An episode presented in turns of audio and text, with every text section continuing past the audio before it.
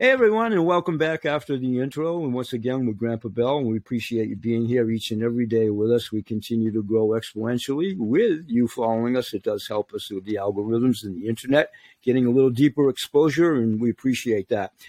And as I said in the opening bio, I'm affectionately going to introduce Miss JK. We just talked and kidded around a little bit in the green room, and I did a pretty good shot at his name, but you know, it, we're going to let him speak for himself. And I'm just going to simply say, welcome, JK. And we certainly want to talk about psilocybin wherever you want to pick it up. Welcome. Thank you for being here. Thank you. Yeah.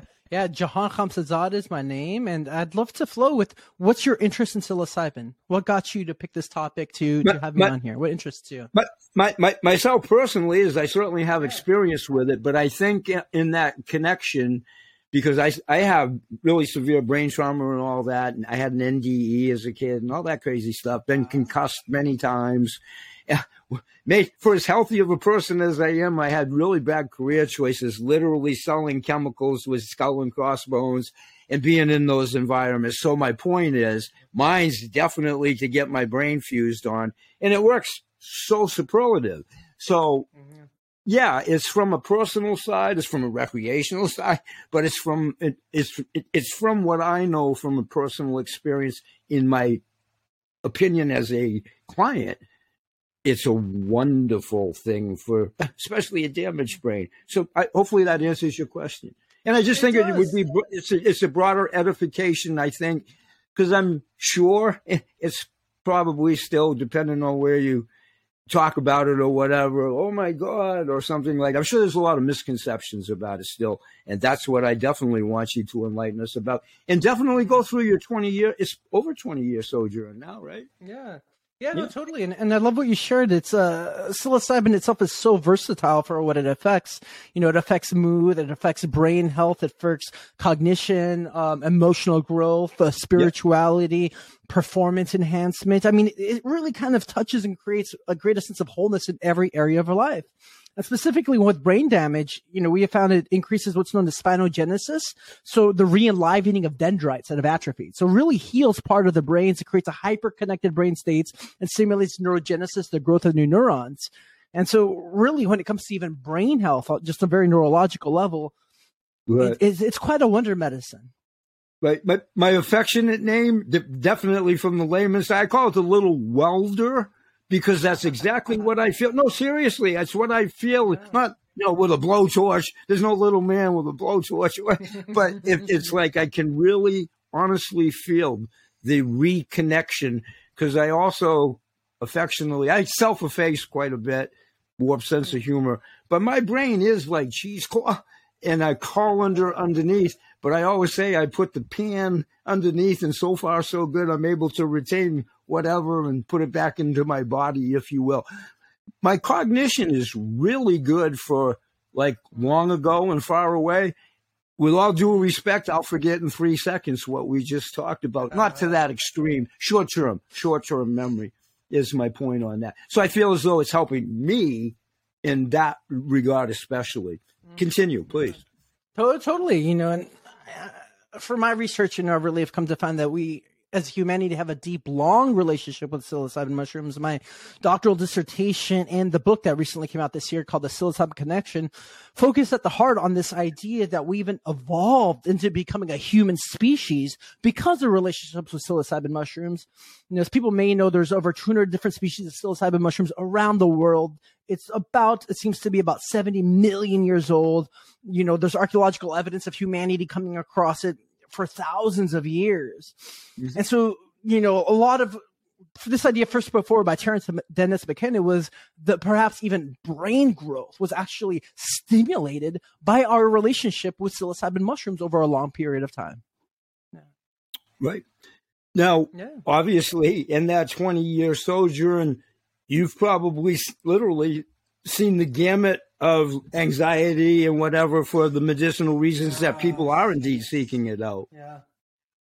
Totally, absolutely. I think most people I've come in and worked with is largely about 70% depression. And if I include anxiety in that, it's about 90% of people are coming into it because there's such a high level of pain and discomfort. And the research that had been done over the last 20 years with the FDA uh, studies had been partly on uh, treatment resistant depression. You know, near mm-hmm. end of life anxiety, treatment resistant depression. And these are people that have had depression for a long period of time and no other treatment has helped them. No other medication has helped them. And 80% of that population begins to heal. So it's amazing. And, you know, aside from all the research and other people, and I've seen hundreds of people go through this process, it's also what did it for me in my life. I was deeply suicidal and depressed as a teen and an atheist. And unexpectedly, I could say this was woke me up and helped me heal and gave my life direction. Right in in my opinion of that analysis, because I do that analysis in my book, in, I've I've been an atheist religiously, and I'm trying to protect the world situation. Let's just say I might be an atheist as to uh, what I call the pink noise, and I think you know what I mean on that. So I'm an atheist in that arena, if you will. Mm-hmm. Thank you. So mm-hmm. I think it precipitates not so much negativity, you know, not so much mm-hmm. negativity, but to, to your point, anxiety, whatever, it, it, you know, the anger can just get carried away. And especially if you do have a little something not quite connecting just right, neurologically, yeah. neurologically, physiologically, the body, all of that. Yeah, you know, so much what I've seen is at the root of you could say either depression and then partly anxiety, and I wouldn't say you know maybe also anger Eh, this this connection around identity where people if they don't like themselves and they don't like their life situation who they are they inherently become depressed they're forced to be a part of the situation they don't like and psilocybin seems to have this major deconditioning agent where right. the beliefs we have about ourselves and the world momentarily seem to be washed away. And for sometimes people finally get a break from this identity of they're not good enough for the first time in their lives. And it allows a repatterning. Right. You know, so it, it, kind of really, you know, and this was what we saw in the large cultural movements during the 60s and 70s, where even the propaganda from the government around war, people take psychedelics. They're like, why would we ever go do that? So it's really, yeah, it frees us from the limitations of both culture and the limitations we've imposed on ourselves. Right, and again, I think, and I'm sure you'll concur with that. We, you know, this, this decades we've been told lots of things that necessarily weren't true. My point on that is we've been conditioned to think a lot of things and we must react a certain way. And then you work yourself right into a frenzy because you get into the rat and the maze and flight and fight and all of that. But continue. I I find when I take it, my mental clarity is just almost instantaneous and uh, especially especially when I do these types of things and write my blog and all of that. Mm. So I, I find that I'm much more connected, if you will. No, no, totally. I think that's the main medicine. It does connect us to more to ourselves, and we become almost more of who we really are. You know, I've seen a lot of people come into the journey, and they're expecting something different because they haven't done it, and they're like, right. you know, they were expecting to just be blown out of this world. And it is dose dependent. That can happen, but honestly, what happens most of the time is they even feel more themselves. They're more connected to the hearts, their emotions, their truth. You know, the right. constant chattering of their mind that disconnects them from them just quiets down and softens. It, you know, so they, easier, they, become more solid. Go ahead. Yeah, it's easier to let their, in my opinion, it's easier to let whatever their inhibitions may be, or it, it like opens the gate. It opens the gate, and it opens. It, I'm not sure if it physiologically opens the heart, but the mm-hmm. cardiovascular. And if you believe, I know you do chakras and all of that, it definitely does that. It definitely does that, and right up into you know the brain. You know, we have a few decades of doing research on this, and it's still just the beginning. You know, yeah. a lot of the research that has been done costs probably millions of dollars and years to set okay. up. And so, as far as I know, I don't know if there's been enough research on the effects of the heart on with right. psilocybin. Other there's a small blood pressure that goes up, but we have done a lot of good, uh, you know, brain imaging on it. Oh, absolutely. And what we see is it creates a hyper connected brain state. So, you know, I'd love for the the person listening just to put, you know, Google psilocybin and MRI, and you'll see all these pictures of a placebo, like a brain on a placebo, versus a brain on psilocybin, and it's completely br- different. You know, so the whole brain begins to communicate, which increases creativity and, of course, a, deeper sense of self because more of yourself actually comes online. Great, agreed, agreed. I've written tons, especially years past when when I was a little bit clearer in the head for a lot of reasons. But my my problem is is that I veer off. I call it my corral speech, and I always tease my granddaughter. I haven't broken out into the pasture just yet, but but sometimes the corral gate might be ajar or something like that. Mm. That's all a combination of chronology and, like I alluded to you in the green room. Well, I guess I did it on air too, didn't I? About yeah. toxicity and career, and I've been concussed so so many times. It's like a ba- it's like a baby rattle sometimes too. So if you get all of that combined, and my NDE when I was a kid was an automobile accident, and I actually took the brunt of it. It's not funny, but I took the brunt of it oh. on my head. It was all good. I, I oh. passed. I passed for like a second or something like that. Clinic, clinically, clinically. But uh, so the so the sojourn, the sojourn has been interesting to, in, to you know to to try to identify it. Or when I was a kid in the '60s, you know, it was it was like, okay, now what? You know what I mean? And it, and the and the doctor was brilliant, mm. but he was probably a man of my age then. So I mean, it was patient to client, but I couldn't really like, you know what I'm saying? I couldn't like, hey, what's it all about? What's going to happen next? And that type yeah. of thing. So the discovery along the way was enlightening in and of itself. Does yeah. that make any sense? Yeah. Yeah, totally. And I see a large correlation between experiences like near of end of life, near death experiences, NDEs, mystical experiences right. and meditation, and those right. catalyzed by psychedelics, we seem to come to the same kind of place, the same kind of truths, um, and, and a kind of sense of a, a re-engagement with life. So a lot of the research had also been focused on psilocybin of near end of life anxiety. These are people that have been diagnosed uh, being coming terminally ill. They right. have between six months to two years left to live. And for a lot of people, they weren't prepared for this diagnosis. So they become just catatonic and full of fear and they're not right. able to live their life. You know, right. they have six months to two years and they can barely leave the house because they're scared stiff. Right. And just one psilocybin experience helps them come to terms with the experience of death, realize there's no actual reason to be scared. They right. relax and open, are able to enjoy the connections and this earthly experience while they're still here. Say a prayer for us in Maine. They're taking a look at it. I mean, it's going to take a while. It's going to take a while, but they're taking a look at, you know, opening the doors of accepting it medicinally. And it's a, are you familiar with Dr. Dustin Sulak's work? No, no, tell me, please. Oh, oh um, it's ama- he's amazing. I'll give you some links. I mean, you can find the links yourself, but when we communicate after I send you the post production stuff, I'll send you some links. He's very, he's very well versed in cannabis CBD and ketamine, which is also, I, listen, I bear my soul because I feel as if somebody can get something from it, I've done my part in that regard. Ketamine works great for me.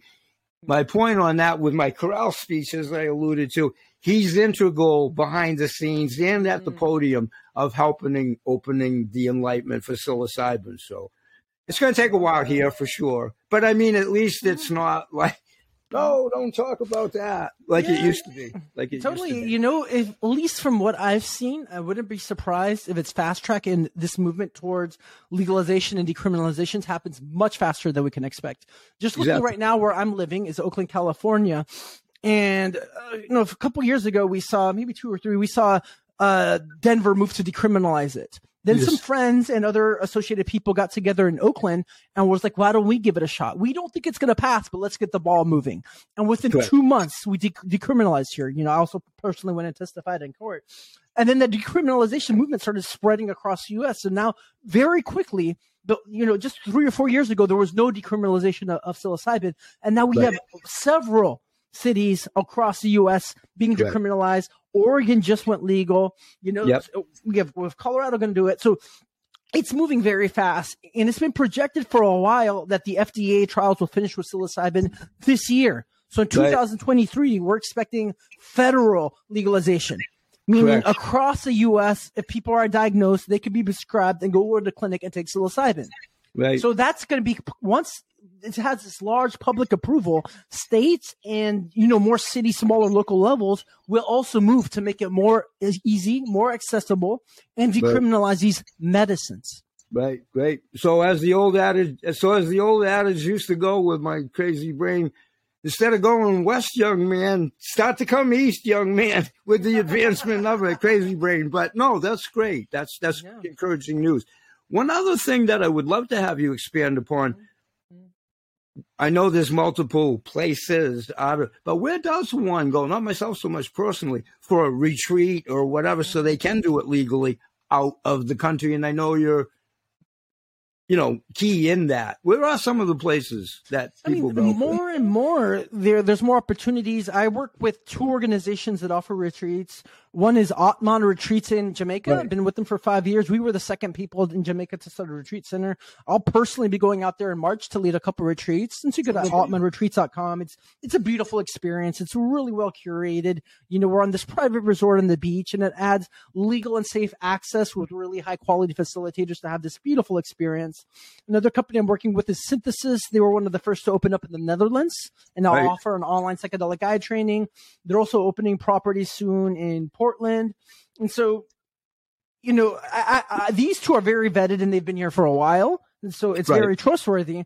But more and more, we're going to see more opportunities coming. You know, it's, exactly. it's, it's, it's finally, it's becoming that place where there isn't much threat to this. You know, exactly. Costa Rica has its places, and the U.S. is around the corner. That's going to become more accessible here soon.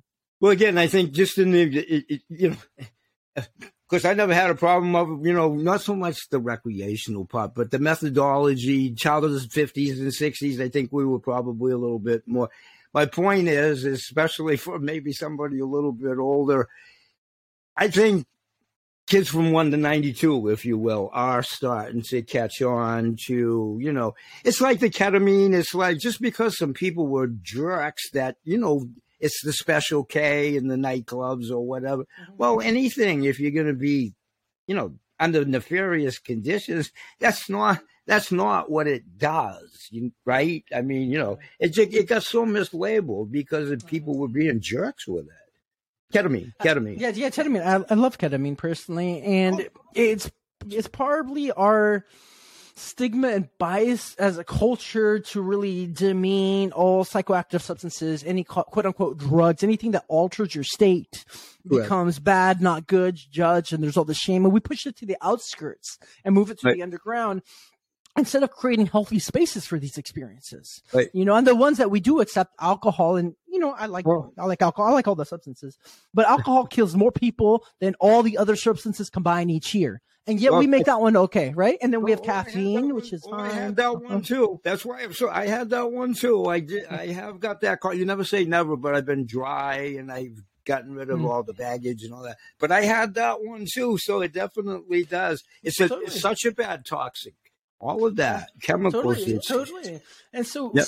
What we have to do is just form right relationship with these, you know, right. and then a lot of these, whether I'm um, right now, I can just point to the natural ones that, like the fungi right. and the plants, they've been here long before humans.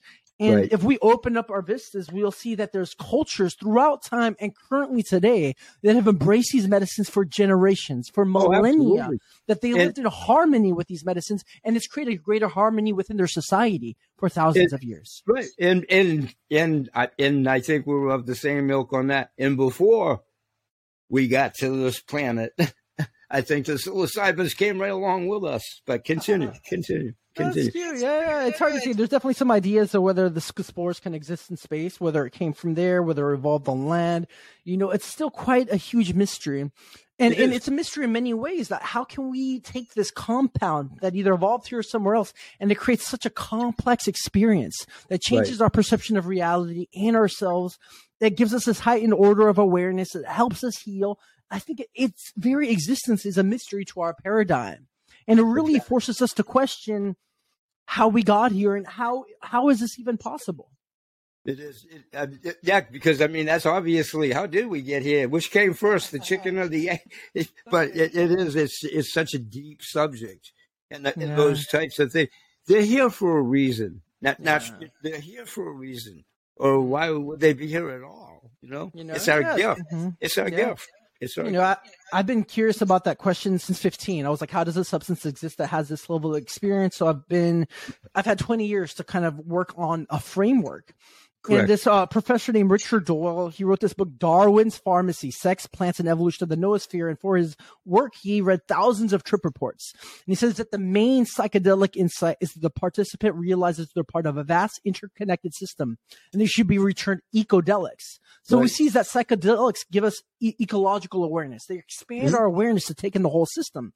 And so why would an environment produce this? Why would an environment reproduce compounds that make us aware of the environment? One way it's to create homeostasis. It creates balance. And these, these compounds exist throughout the entire planet. There's over 2000 plants have DMT. So I would actually argue that our species has been out of balance with the planet and each other because we've been pushing away these substances for a few thousand years. Other cultures have lived with them in harmony, but Western mm-hmm. industrial culture has largely pushed away all the plant medicines for sure, psychedelics. For sure, for sure. And uh, on the nutritional side of life, I couldn't agree more with SBOs and plants of nature from the. It's just, especially in the Western culture. You're right. You're yeah. right. Yeah, I'm curious what got you into the cannabis because it's such a beautiful, also plant medicine that harmonizes us, gets us to it chill really down, is. become more really reflective, is. and I feel like because we're our culture, which has this focus on progression, which is beautiful to accomplish and do things, but we're always on go, go, go, which burns right. us out and eats all the resources. But, but, you know, um, marijuana helps us to kind of calm down and chill and relax and not be as aggressive and violent, you know? Correct. So it's an awesome medicine that finally helps us to just come into a greater state of being instead of just right. constantly being and doing. So Correct. I'm curious, why did you choose to focus on cannabis? What was it for you? Well, it's it's all chronology. What it is is I'm really in real, believe it or not, I'm really in good shape internally. I, I equate it to the old Chevy, if you will. The headlights are gone, the fenders need some refurbishing.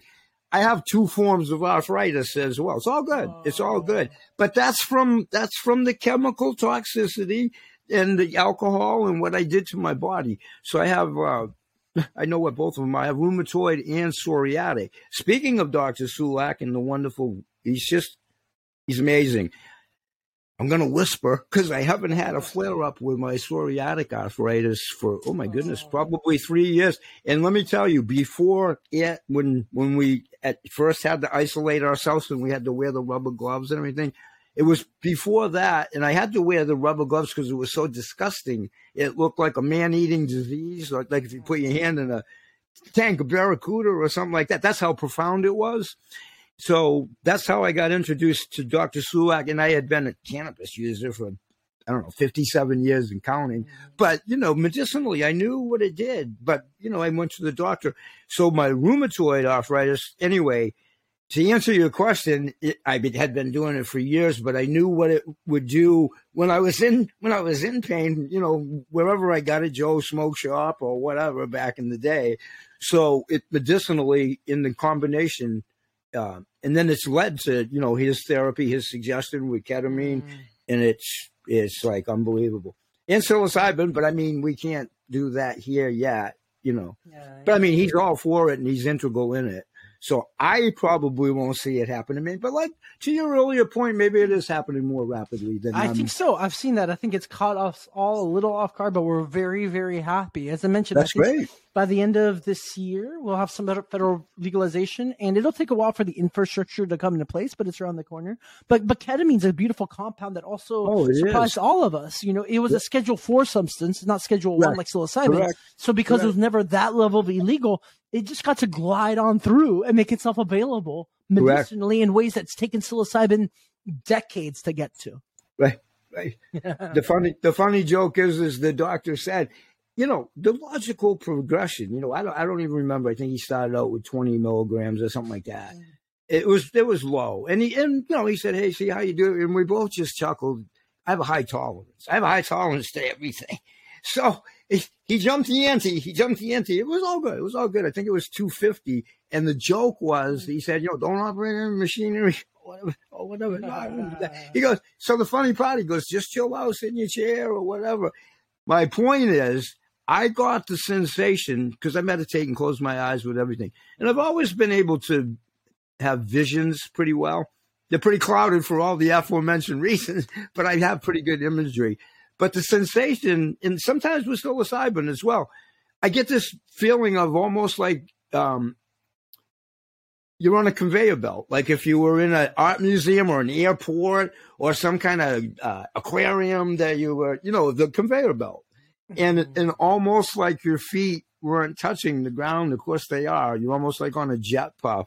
That's, that was one of my most enjoyable things. And then the imagery when I closed and listened to music, because I listen to so much music too, you can feel it through the neural fiber highway and all that good stuff. But I, I would highly recommend it with the guys of the your pr- practitioner and everything, of course. But I, I think it's a wonderful, wonderful drug mm. for every for everybody, but it's a lot for the elderly too, especially because they might have come from the old school. Like, oh my god, I have to have aspirin, and you do, but mm. but yeah. Tell us about your book too, because I want to make sure we get that in. Continue Thank with you your so book. much. Yeah, yeah. Yeah, well, for sure. you know, it was, it was the largest thing I've done. It was a good almost five years, but it was also based on almost 20 years of interest and research. It's, uh, you know, humbly, you know, as, as the publisher says, it's the most con- comprehensive book on the, the book of topic of psilocybin. I read 75 books just on psychedelics to write it. Pretty much went through all the material I can get on psilocybin. And it's, it's, the view is very large. You know, I spend the first chapter going through all the science, kind of just like where are we now today with our awareness of psilocybin. Then I have another part going through like more the modern history. I look at it from a philosophical lens and then from an evolutionary lens and then a deep history of humanity looking at it. And then I focus on the future. Like given all these things now, how can this benefit society moving forward? So at the heart though, as I had briefly said, it's this idea that what have we evolved because of relationship with it? it? It grows all around the world. It was there in Africa where we've emerged. The the science right now shows that 65% of people in the right side and setting have a mystical experience. That would have been true just for our ancestors also. So really kind of gives even this really kind of logical grounded explanation for the emergence of religion, the emergence of language, of art, of deeper cognition, of empathy all these big mysteries that I've been concerned about around evolution of how did we get here and come into the being. Right. It really fits all that. And in 20 years of looking at it, I haven't found a single contradiction.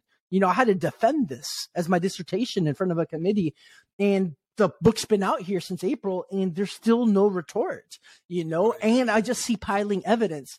And so this is a huge missing piece of, you know, how do we know where we're going and who we really are if we don't even know how we got here? You know, it's kind of crazy that we don't even know how we evolved. And I think once we get to see that we evolved because of relationships with our plants and fungi through our diet and the environment, that kind of leads us back to these mushroom experiences. How can we make something illegal that made us human? Right. Correct. And we'll form a relationship again with them consciously. And I think those experiences can help us heal and give our species greater direction. Right.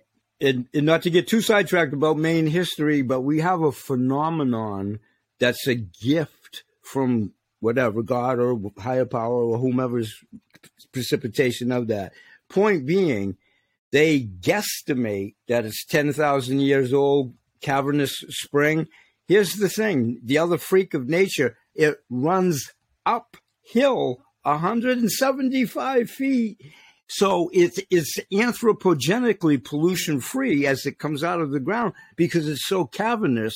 It's called it's called Summit Spring Water, and there's a variation of it called Tourmaline Spring Water, and it truly is sacred water. So we're blessed with those types of things on the earth as well. If we do all of those things in tandem, you know, I've had perfect health other than the chronology of the breakdown. When I was in, I'm retired. When I, I'm retarded, that's a joke. That's a joke. But uh, when I was in the um, work environment, I definitely lived the life of a traveling salesman. And for as healthy of a person as I was, that's when I was really doing this too. So the bad food choices and all of that. And it did not take long. I'm a man of short stature. I gained 50 pounds like that. Mm. But my drink of choice was caloric beer. so, but I lost 50 pounds. I finally, you know, I just said, and I've, and I've kept it off for 50 years. My point is, is I never missed it. The true story.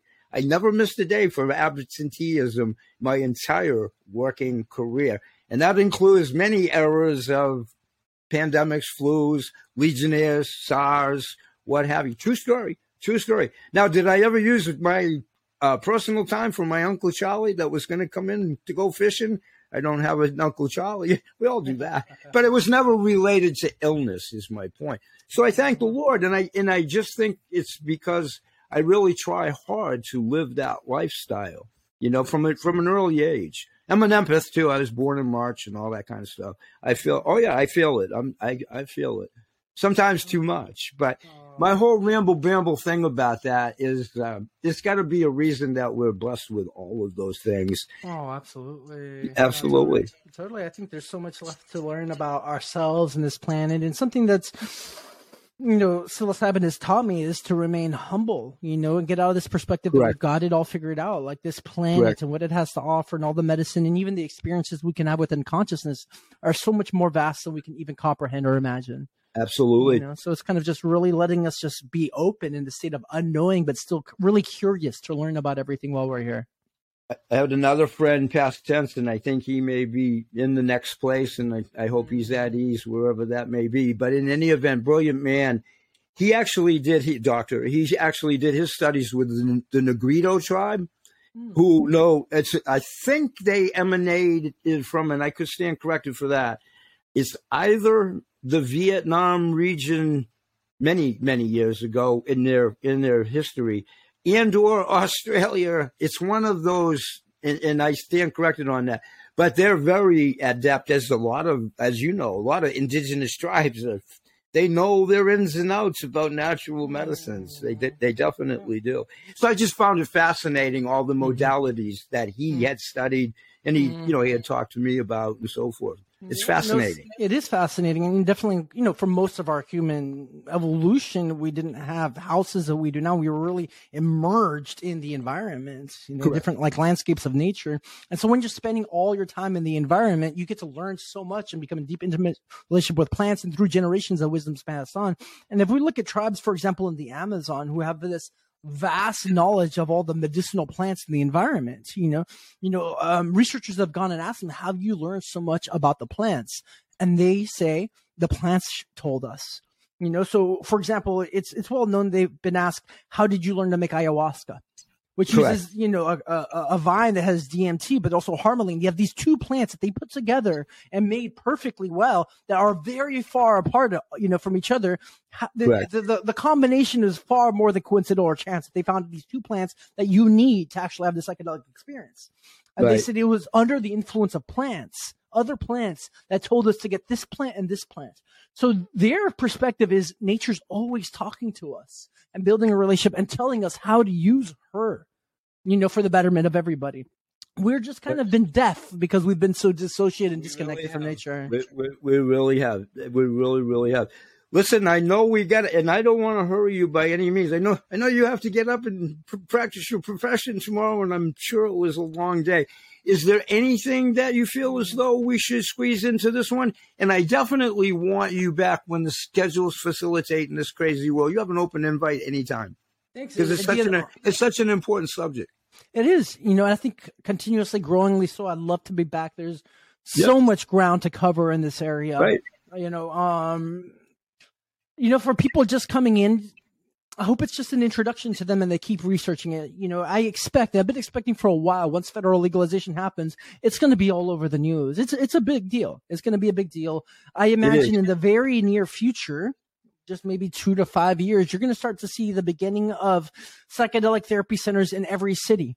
I you know, somebody, yeah, somebody that's I been st- studying therapy and psychology for about 20 years. There's no other method that's as effective when it comes to healing and growth. And I love therapy. It's just talking only goes so far. But when you have these deep transformative experiences, I've seen so many people's lives change overnight. It's not a yep. guarantee, but it's possible right? Because it's so effective, therapists are getting trained as quick as they can. Money's going to come in. It's just developing the infrastructure. So I don't think we're too far away from it unforeseenly quickly becoming embedded as part of our society. You know, right. so the town you're in may have a psychedelic therapy center in five years. Yep. So, so the other thing is, is we have to have you back, and we we exchange pleasantries in the uh, green room. You have to come back, and we have to talk about Tool Oh yes, and you thank have, you. I'm glad and you have, and you have to and you have to enlighten me. I know I've never tried ayahuasca. I, I would I would like to know more about that. So maybe you can enlighten us the next time around, so to speak. And we definitely need to talk about Tool. Maybe you can enlighten us about the point that we talked about about Maynard. For those of you out there, uh, by the millions for sure, Yeah, that, yeah. Are, that are familiar with Maynard and his journey, perhaps. Mm. So It'd be such things- an honor things- to talk about things to things to be continued, if we will. For sure. Thank you, Thank so, you. thank you so much for being here, Yeah. and thank Yeah. you so much for all the little tiny mishaps we all have in life. Yeah, For, but they said it couldn't be done, but we made it. I We love it. made No, it. it's such an honor. You know, grateful to be here with you, Bill, and for everybody else that's listening to this podcast. Right, and everybody get his book, and I'm going to do the same. By the way, I just haven't had the opportunity to do so. So as soon as we sign out, I'm going to go get it. So- oh, by the so- way, be- Mhm. please tell everybody Yes. where it's available before we do yeah. go. You know, such a nice surprise. It was just recommended in the New York Times this last Sunday. So it was nice. Yeah, they, they, they recommended two books on psilocybin because it just been moved towards legalization in Oregon. And they recommended Michael Pollan's bestseller, How to Change Your Mind Right. in my book. So it was Right. such an honor to have that level of recognition and, you know, just kind of advertisement to the rest of the larger le- general public. The book's name is The Psilocybin Connection Psychedelics, the Transformation of Consciousness and Evolution on the Planet, an Integral Approach. It's available on all the platforms. So from like Amazon, Barnes and Nobles, Targets, all of them. It's available in the Kindle online, you know, just kind of uh, digital version. And it's uh, available as an audiobook across all the platforms like Audible. We Right. have an amazing narrator that, that reads the book for everybody.